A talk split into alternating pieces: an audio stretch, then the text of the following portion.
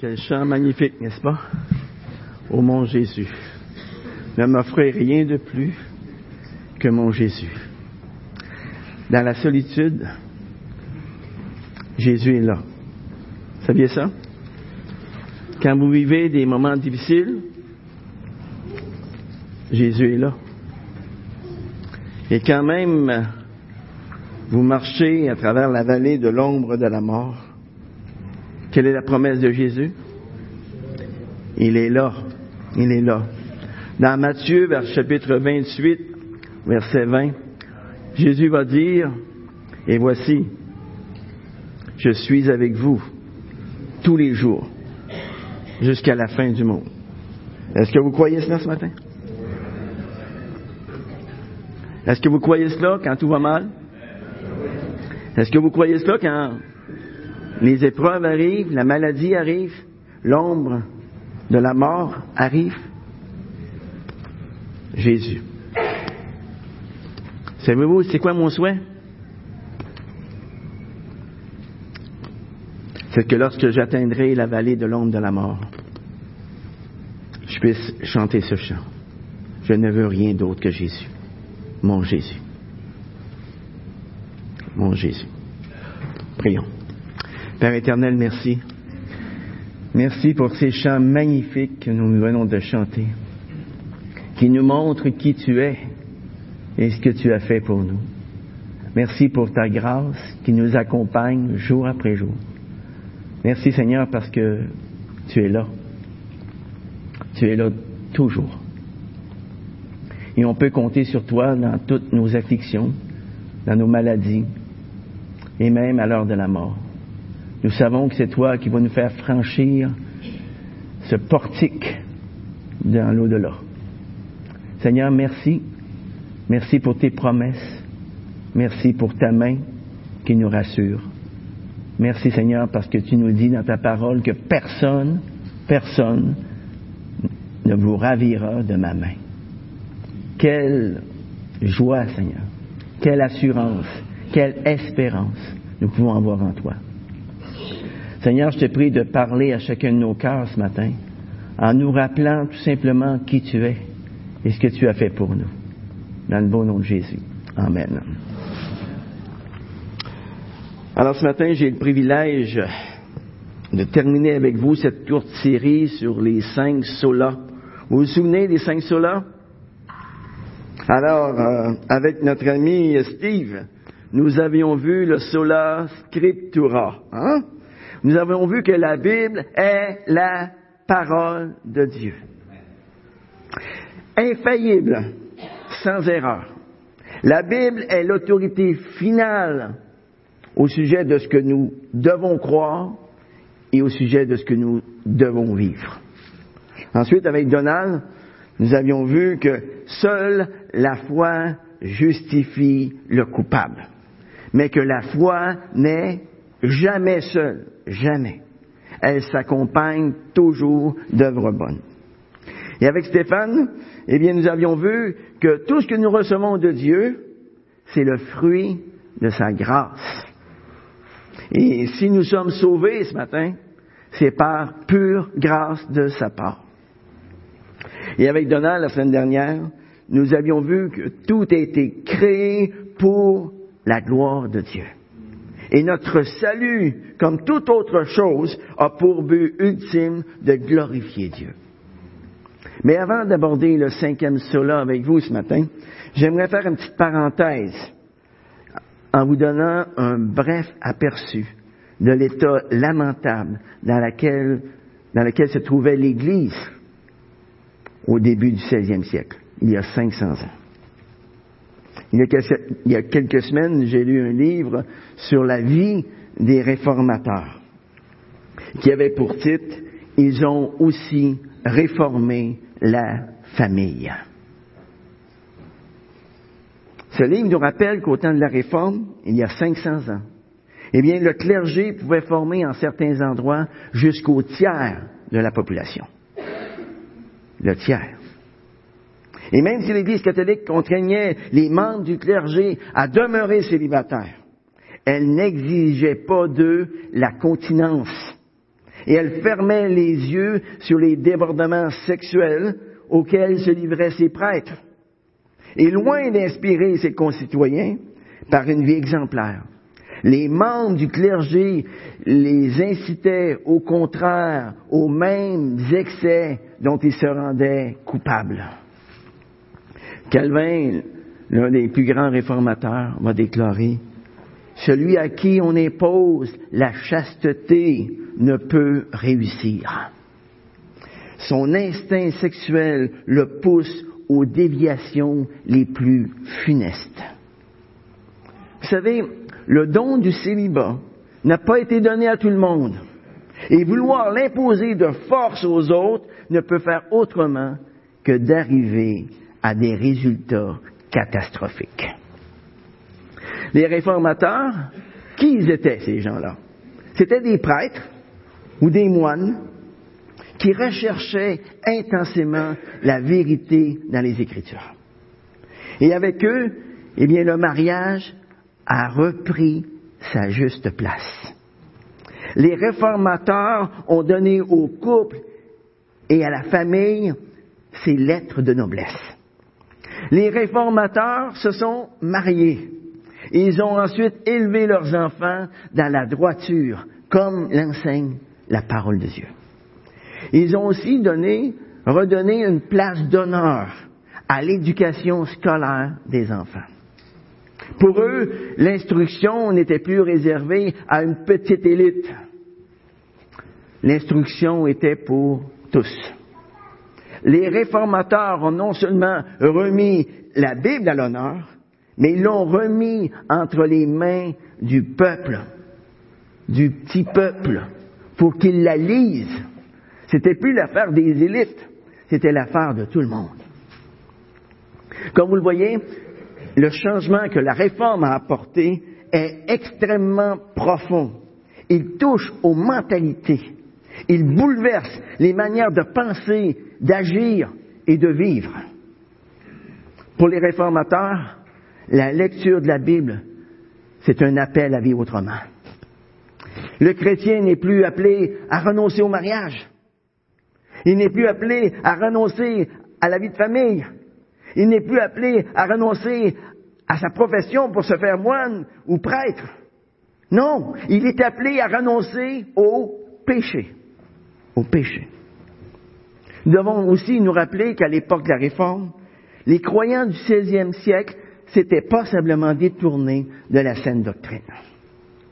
Par exemple, ils pensaient qu'ils devaient expier eux-mêmes leurs propres péchés par des actes de pénitence ou en achetant des indulgences pour les délivrer des flammes du purgatoire au plus vite. Ils pensaient aussi qu'ils avaient besoin de l'aide d'un paquet de personnes pour atteindre le ciel, pour obtenir le pardon. Ils avaient besoin des prêtres à qui confesser leurs péchés et d'obtenir d'eux le pardon. Ils avaient besoin des saints qui étaient déjà rendus dans la gloire céleste, afin d'obtenir d'eux un temps de purgatoire réduit ou, euh, je sais pas, une autre aide spéciale, hein, pour qu'ils retrouvent une bébelle quelque part, pour vendre leur maison, je sais pas. Hein? Il y a des gens qui font ça encore aujourd'hui.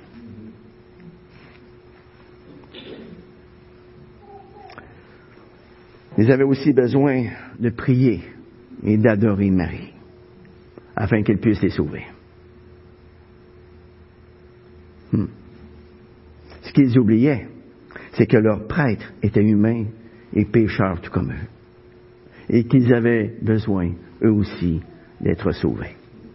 Ce qu'ils oubliaient, c'est que les saints du passé avaient été eux aussi des pécheurs, qui avaient obtenu le pardon de leurs péchés par le sang de Christ qui avait coulé pour eux à la croix.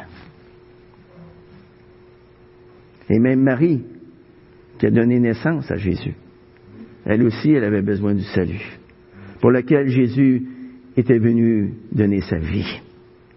Voilà pourquoi elle pouvait s'exclamer dans Luc chapitre 1, verset 47, Je me réjouis en Dieu, mon sauveur. Elle avait besoin d'un sauveur. Voyez, Tous ces gens auxquels les croyants de l'Église du XVIe siècle avaient mis leur confiance n'avaient pas le pouvoir de les sauver. Ils n'avaient pas non plus le pouvoir de servir de médiateur entre Dieu et eux. Et voilà ce que les réformateurs, il y a 500 ans, ont voulu remettre de l'avant par ce principe tellement important des Écritures. Christ seul. Christ seul. Ce que les réformateurs ont fait, c'est qu'ils sont tout simplement revenus à la source, ils sont revenus aux Écritures, à la parole de Dieu. Mais devant ce slogan ce matin, Christ seul, il y a plusieurs questions qu'on doit se poser. Et la première question à se poser est celle-ci. Est-ce qu'il y a quand même une possibilité que l'homme puisse accéder à Dieu de par lui-même? Ça, c'est une question qui m'a déjà été posée et à laquelle j'aimerais répondre ce matin. Si nous voulons juste être honnêtes avec nous-mêmes, nous arrivons à un constat terrible. Il y a un énorme, un énorme fossé entre Dieu et nous. Et nous sommes totalement, mais totalement incapables d'accéder à Dieu de par nous-mêmes. Pensez-y un instant. Dieu est au ciel et nous, nous sommes sur la terre. Voyez, il y a une distance inimaginable entre Dieu et nous. Dieu est le créateur et nous sommes ses créatures. Il est Dieu et nous sommes des humains. Dieu est un être infini et nous, nous sommes des êtres finis. Finis dans tous les sens du terme. Bien finis. Hein? Mais en plus de ça, Dieu est saint. Il est parfait. Il est totalement pur, sans aucune tâche. Et en revanche, nous, eh bien, nous sommes pécheurs à l'os. Nous avons le cœur et les pensées complètement souillés. Nous sommes complètement impurs.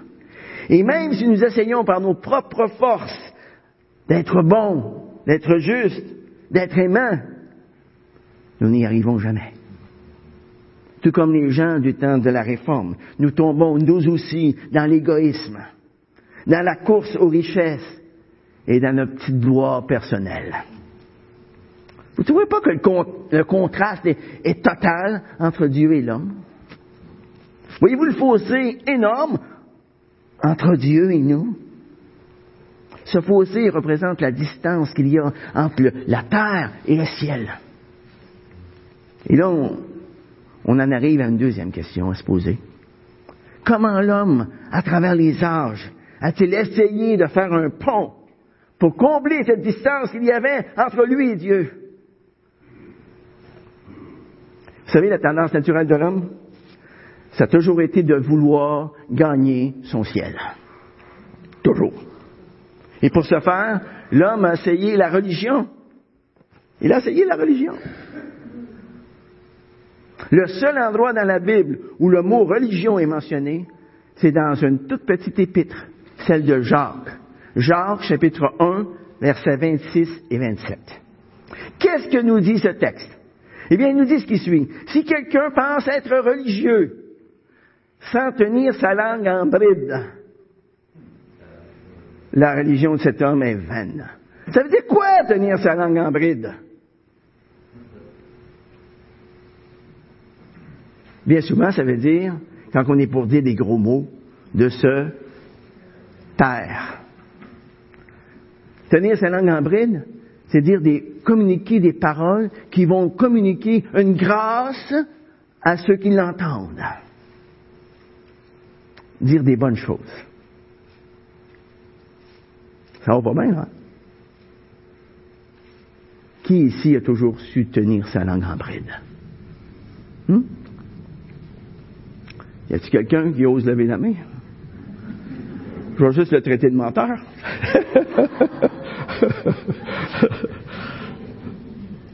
Mais Jacques, il continue au verset 27. Il dit, la religion pure et sans tâche devant les hommes consiste à visiter les orphelins et les veuves dans leurs afflictions et à s'abstenir des souillures du monde.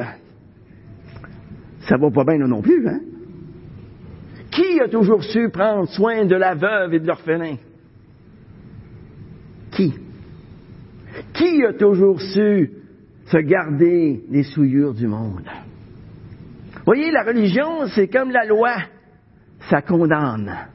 Ça condamne. Et pour conclure au sujet de la religion, regardez ce que Jésus va dire aux religieux de son temps, qui prenaient la religion comme pont entre Dieu et eux.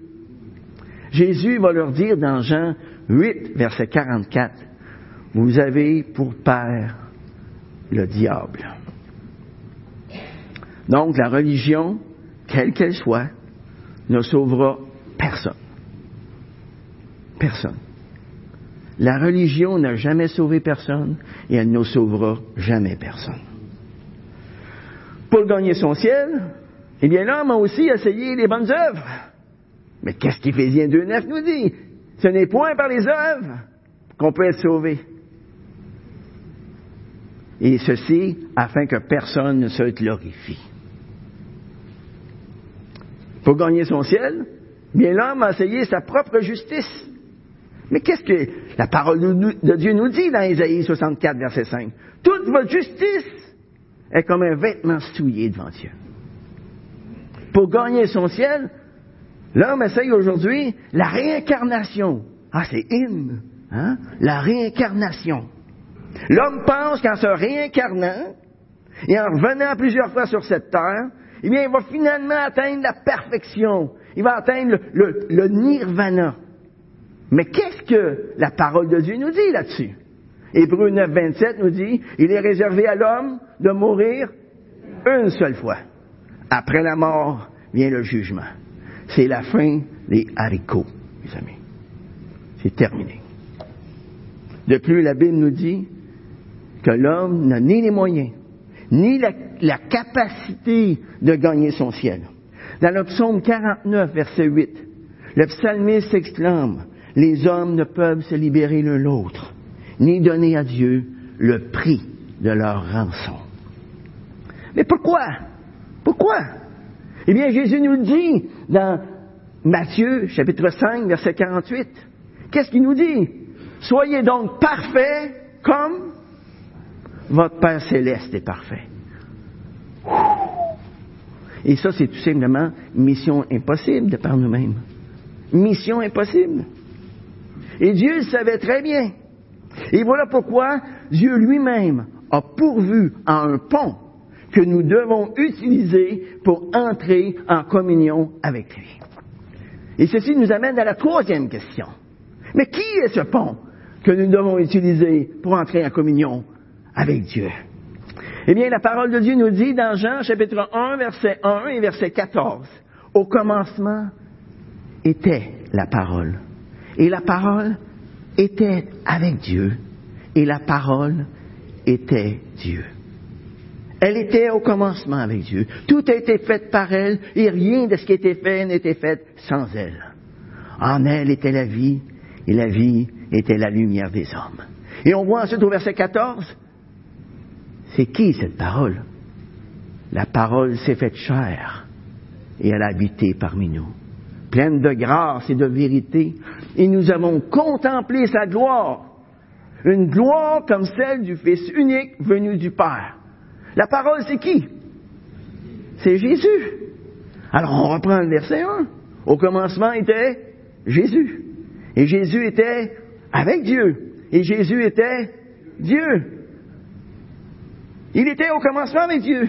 Tout était fait par lui, et rien de ce qui était fait n'a été fait sans lui. Wow! Jésus est venu sur cette terre pour vivre une vie parfaite, celle qu'aucun d'entre nous n'a pu vivre. Une vie parfaite. C'est intéressant de voir dans l'évangile de Jean la manière dont Jésus se décrit lui-même par rapport à l'humanité. Par exemple, en Jean 2, 19. Jésus est décrit comme étant le temple où nous pouvons rencontrer Dieu. En Jean chapitre 3, versets 14 et 15, Jésus est décrit comme étant le Fils de l'homme qui sera élevé sur une croix afin que quiconque croit en lui ait la vie éternelle. En Jean chapitre 4, verset 14, 10 à 14, Jésus se décrit comme étant la source d'eau vive qui étanche la soif de tous ceux qui viennent à lui. En Jean 4, verset 25, Jésus va se décrire comme étant le Sauveur, le Messie promis de l'Ancien Testament. En Jean, chapitre 6, versets 33-35, Jésus va se décrire comme étant le véritable pain de Dieu qui donne la vie à tous ceux qui viennent à lui. Et en Jean 8, 12, Jésus se décrit comme étant la lumière du monde. Celui qui le suit ne marchera pas dans les ténèbres, mais il aura la lumière de la vie. Et en Jean 10, verset 7 et verset 9, Jésus se décrit comme étant la porte des brebis. Et celui qui entre par elle sera sauvé. Wow! En Jean 10, verset 11, Jésus se décrit comme étant le bon berger qui donne sa vie pour ses brebis. En Jean chapitre 11, verset 25, Jésus se décrit comme étant la résurrection et la vie. Et quiconque vit et croit en lui ne mourra jamais. Est-ce que vous croyez ça ce matin? Votre corps peut aller dans le trou, mais votre âme va aller avec le Seigneur à votre mort. Comprenez-vous? En Jean chapitre 14, verset 6, Jésus se décrit comme étant le chemin, la vérité, la vie. Nul, et j'insiste, nul ne vient au Père que par lui. En Jean chapitre 15, verset 1, Jésus se décrit comme étant le cep qui donne la vie aux serments qui sont greffés dessus. En Jean chapitre 19, verset 30, à la croix, une des dernières paroles de Jésus, il va s'exclamer, tout est accompli. Tout est accompli. Tout. Là, sur la croix, Jésus s'est offert lui-même en sacrifice parfait. Parfait pour nos péchés. Et ça, c'est ce que la parole de Dieu déclare dans, 1 Pierre, chapitre 2, versets 22 à 24. Lui qui n'a pas commis le péché, et dans la bouche duquel il ne s'est pas trouvé de fraude. Lui qui, insulté, ne rendait pas l'insulte. Souffrant, ne faisait pas de menace, mais s'en remettait à celui qui juge justement. Lui qui a porté nos, péchés en son corps sur le bois. Il a porté nos péchés en son corps sur le bois afin que, mort à nos péchés, nous vivions pour la justice, lui dont la les meurtrissures nous ont guéris. Dans 2 Corinthiens chapitre 5 verset 21, nous voyons que Jésus a porté nos péchés à la croix afin que nous puissions devenir justes devant Dieu. Juste, parfaitement juste devant Dieu. Quand Dieu regarde Gilles Tessier ce matin, c'est pas Gilles Tessier qui regarde, c'est Jésus-Christ qui l'a invité dans sa vie. Et quand Dieu me regarde, qu'est-ce qu'il voit? Il voit pas vieux Gilles, là. Il voit Jésus-Christ. C'est ce qu'il voit. Et c'est pour ça que Gilles peut dire avec assurance ce matin, la mort m'est un gain. La mort m'est un gain. Vous savez, on ne peut rien ajouter au sacrifice de Jésus à la croix si nous essayons d'ajouter quelque chose, eh bien, nous sommes perdus. Dans Romains chapitre 8, versets 1 et 3, nous voyons que le sang de Jésus-Christ qui a coulé à la croix du calvaire, sa vie de justice et sa résurrection, ça c'est la seule, la seule base sur laquelle la justice de Dieu est satisfaite à 100% envers ceux qui ont cru en lui. 100% justifié. Si ce matin je vous disais je suis 99% justifié, je m'en irais où? En enfer, point à la ligne. Pour que Gilles et que vous, vous alliez au ciel ce matin, vous devez être justifié à 100%. C'est tout ou pas tout. C'est tout. Hein? Parce que Jésus-Christ est mort sur la croix en portant sur lui les péchés du monde. Il est le seul, il est le seul qui a le pouvoir de nous sauver. Il est le seul qui est capable de réconcilier l'homme avec Dieu. Vous voyez, sans Jésus, il n'y a pas de salut. Sans Jésus, les Écritures ne font que nous condamner au châtiment éternel. Sans Jésus, nous sommes condamnés à l'enfer pour l'éternité. Sans lui, nous n'avons aucune espérance dans ce monde. Sans lui, notre foi est complètement vaine. Sans lui, il n'y a aucune grâce. Et sans lui, il n'y a personne ici-bas qui peut glorifier Dieu. Personne. Est-ce que vous croyez ça ce matin? Nous avons besoin encore aujourd'hui de redire haut et fort les paroles de l'apôtre Pierre. Il n'y a de salut, hein? Aucun autre, car il n'y a sous le ciel aucun autre nom qui n'ait été donné parmi les hommes par lequel nous puissions être sauvés. Aucun autre nom. Le salut se trouve en Jésus et en Jésus seul. Par conséquent, si tu places ta foi à Mahomet ce matin, il ne te sauvera pas. Il ne te sauvera pas. Si tu places ta foi en Bouddha ce matin, il ne te sauvera pas. Si tu places ta foi en Marie ce matin, elle ne te sauvera pas. Si tu places ta foi dans le pape ce matin, il ne te sauvera pas non plus. Si tu places ta foi dans tes parents, ils ne sauveront pas. Si tu places ta foi dans un mort, il ne te sauvera pas, même si tu le pries avec insistance. C'est comme si tu priais le mur de briques à l'extérieur. Hein. Si tu places ta foi dans le bon gouvernement, il ne sauvera pas non plus. Si tu places ta foi dans le yoga, il ne te sauvera pas. Si tu places ta foi dans un prêtre ou dans, dans un pasteur, ils ne te sauveront pas non plus. Comprenez-vous? Ils ne te sauveront pas. Cette vérité sépare le vrai christianisme de toutes les autres religions. Les pécheurs ne sont sauvés qu'en Christ seul. Aucun autre nom que celui de Jésus ne peut me sauver. Est-ce que c'est de l'arrogance de dire ça? Est-ce que c'est de la folie de dire ça? Non. Mais dire le contraire, ça c'est de l'arrogance. Ça c'est de la folie.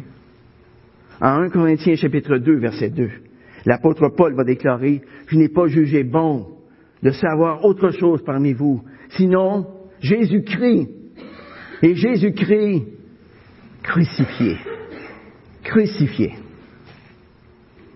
Et voilà pourquoi l'apôtre Paul ajoute, si quelqu'un d'entre vous vous annonce un autre évangile que celui-là, qu'il soit anathème, qu'il soit maudit. La prédication de l'apôtre Paul portait sur Jésus-Christ crucifié comme seul moyen de salut pour les hommes. Si la prédication de l'évangile n'est pas, n'a pas pour centre Jésus-Christ crucifié, nous sommes complètement dans le champ ce matin. Complètement. Voyez, le message de l'Évangile, c'est Jésus-Christ crucifié et rien d'autre. Rien d'autre. Un jour, j'ai entendu l'histoire d'une jeune église qui avait mis sur la façade de leur bâtiment une inscription qui se lisait comme suit. Nous prêchons Christ crucifié. Et pour mettre un peu de vie devant ce bâtiment, eh bien, on avait planté de la vigne. Et cette première génération de croyants prêchait Jésus-Christ crucifié comme seul moyen de salut pour tous les hommes. Ils n'essayaient pas d'embellir leur message, car ils savaient très bien que les paroles humaines, leur propre sagesse ne pouvaient sauver qui que ce soit. Et afin d'aider les gens à comprendre l'Évangile, ils étaient prêts à faire tout ce qu'il faut pour expliquer, pour clarifier le message de la croix. Mais jamais, au grand jamais, il ne diluait le message de l'Évangile pour le rendre plus acceptable ou pour le rendre plus confortable. La seule chose qui avait de l'importance pour eux, c'était Jésus-Christ qui avait été crucifié pour eux. Puis le temps passa. Et cette génération de croyants mourut et fut remplacée par une autre génération. Et en même temps, on remarqua que sur la façade du bâtiment, la vigne avait bien poussé. Et elle cachait maintenant le dernier mot de l'inscription. L'inscription se disait maintenant, nous prêchons Christ. Et c'est exactement ce que cette génération-là prêchait. Elle prêchait Jésus comme étant un grand enseignant. Elle prêchait Jésus comme étant un grand prophète. Elle prêchait Jésus comme une bien bonne personne. Elle prêchait Jésus comme un guérisseur. Elle prêchait Jésus comme un, grand révolutionnaire. Mais bien peu parmi eux croyaient que Jésus était ce qu'il disait être. Dieu lui-même fait chair, qui était venu mourir pour nos péchés. Puis le temps passa. Et cette génération-là mourut aussi. Et fut remplacée par une autre. Et en même temps, on remarqua que sur la façade du bâtiment, il y avait un autre mot qui était caché. Et l'inscription se lisait maintenant, nous prêchons. Nous prêchons. Et il prêchait quoi au juste? Hein? Prêchait quoi? Ah, il prêchait des sermons vides, qui n'avaient plus de contenu. Il prêchait un peu n'importe quoi. Il prêchait le moralisme. Il prêchait les bonnes manières. Il prêchait les bonnes choses à faire. En fait, il prêchait la religion. C'est ce qu'il prêchait, la religion. Mais il ne prêchait plus Christ. Christ crucifié pour leurs péchés. Christ crucifié pour le salut de leurs âmes. Prêchez plus ça. Il y a deux mille ans, Jésus a dit à ses contemporains, si vous ne croyez pas que moi, je suis, vous mourrez dans vos péchés. Jésus fait ici une déclaration très solennelle hein, face à une, à une sous-estimation de sa personne. Beaucoup de gens aujourd'hui croient en un faux Jésus. Un Jésus qui n'est pas le Jésus de la Bible. Un Jésus qui se sont fabriqués eux-mêmes. Et par conséquent, ce Jésus-là ne peut absolument rien faire pour eux. Absolument rien. Mais toi, ce matin, face à tout ce que tu viens d'entendre au sujet de Jésus, qui est Jésus pour toi? Qui il est? Est-ce que tu fais partie ce matin des disciples qui ont cru en lui? Ou bien fais-tu partie de cette majorité de Québécois pour qui Jésus est devenu le, symbole d'une religion qu'on a rejetée et qui refuse toujours de croire en lui? Es-tu pardonné ce matin? Ou es-tu encore dans tes péchés? Es-tu un enfant du roi des rois? Ou pas? Qui est Jésus pour toi? Peux-tu dire à l'exemple de l'apôtre Pierre, vers qui irions-nous? C'est toi qui as les paroles de la vie éternelle. Jésus est-il ton consolateur ce matin? Qui est Jésus pour toi? Hein? Jésus est-il celui qui veille sur toi? Celui qui te garde dans sa main puissante? Il y a deux mille ans, les contemporains de Jésus avaient un choix à faire. Accepter le message de l'Évangile ou bien le refuser, point à la ligne. Et nous avons, deux mille ans plus tard, exactement le même choix. Nous pouvons nous moquer de Jésus et le rejeter. Ou bien nous pouvons croire en lui et l'accepter dans notre vie. Dans Apocalypse chapitre 5, verset 9, la parole de Dieu nous dit que Jésus a été immolé à la croix. Il a racheté par son sang des hommes de toute tribu, de toute nation, de tout peuple, de toute langue. Le salut pour tous. Le salut par grâce. À tous est offert, à tous est donné. Qu'est-ce qu'on fait avec un cadeau? L'accepter ou le refuser? C'est votre choix. Aujourd'hui, faire partie du peuple de Dieu, être son enfant, c'est pas une question de religion, les amis. C'est pas une question de race. C'est pas une question de nationalité.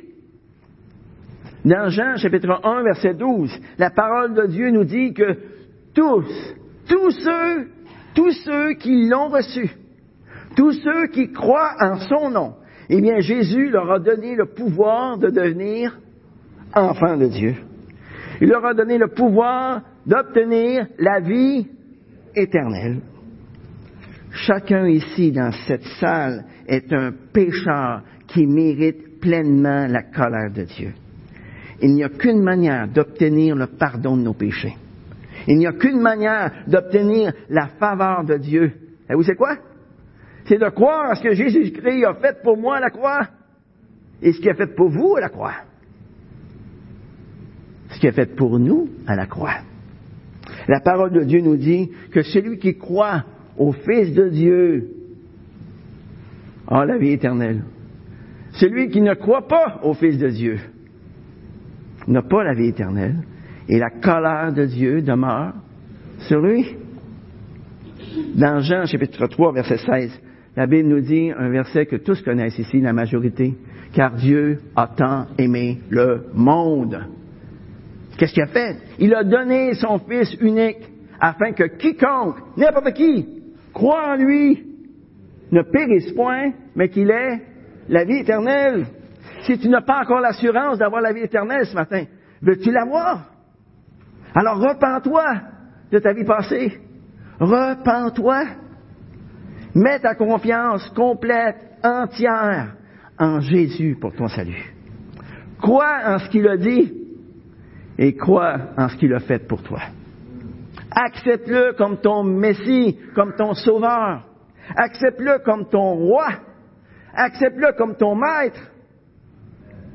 Accepte-le comme ton Seigneur. Et à ce moment-là, tu pourras dire avec l'apôtre Jean, le sang de Jésus me purifie de tout péché. Il n'y a rien de plus triste que de voir des chrétiens qui vivent dans la culpabilité. Nous sommes sauvés, les amis. Et si nous sommes chrétiens, le sang de Jésus, son Fils, nous purifie de tout péché. J'aimerais maintenant m'adresser à tous ceux qui croient déjà en Jésus. Saviez-vous que dans Matthieu chapitre 28, verset 20, Jésus vous a fait une merveilleuse promesse? Je l'ai dit tantôt, hein, au tout début. Voici, je suis avec vous tous les jours jusqu'à la fin du monde. Est-ce que vous croyez ça ce? Tous les jours. Êtes-vous conscient que Jésus est avec vous à chaque jour, à chaque heure, à chaque minute, à chaque seconde? Est-ce que vous en êtes conscient? Mais si tel est le cas, est-ce que Jésus est précieux pour vous? Est-ce que Jésus est puissant dans vos vies? Vous savez, il y a toujours quelque chose qui arrive lorsqu'une personne prend conscience de la présence, de la majesté de Jésus dans sa vie. Savez-vous ce qui arrive à cette personne? Elle devient immédiatement accro. Accro. Un simple regard porté sur le Fils de Dieu et cette personne devient consumée par le désir de le voir toujours plus, de parler toujours plus de lui, d'apprendre à le connaître de plus en plus. On veut en savoir plus à son sujet. Et à ce moment-là, réchauffer un banc d'église, c'est plus vraiment une option. Pratiquer une religion superficielle, ça ne suffit plus non plus. Dans Colossiens chapitre 3, versets 1 et 2, la parole de Dieu nous dit, si donc vous êtes ressuscités avec Christ, cherchez les choses d'en haut, où le Christ est assis à la droite de Dieu. Pensez à ce qui est en haut et non à ce qui est sur la terre. Pensez à ce qui est en haut. si tu es continuellement à la recherche de sensations fortes ou d'expériences nouvelles pour ta vie chrétienne, savez-vous ce qui va arriver? Vous allez être constamment déçu. Vous allez être déçu. On ne court pas après des sensations fortes. On pose nos regards sur Jésus. Et les sensations fortes viennent d'elles-mêmes. On n'a pas besoin de courir après. Saviez-vous ça?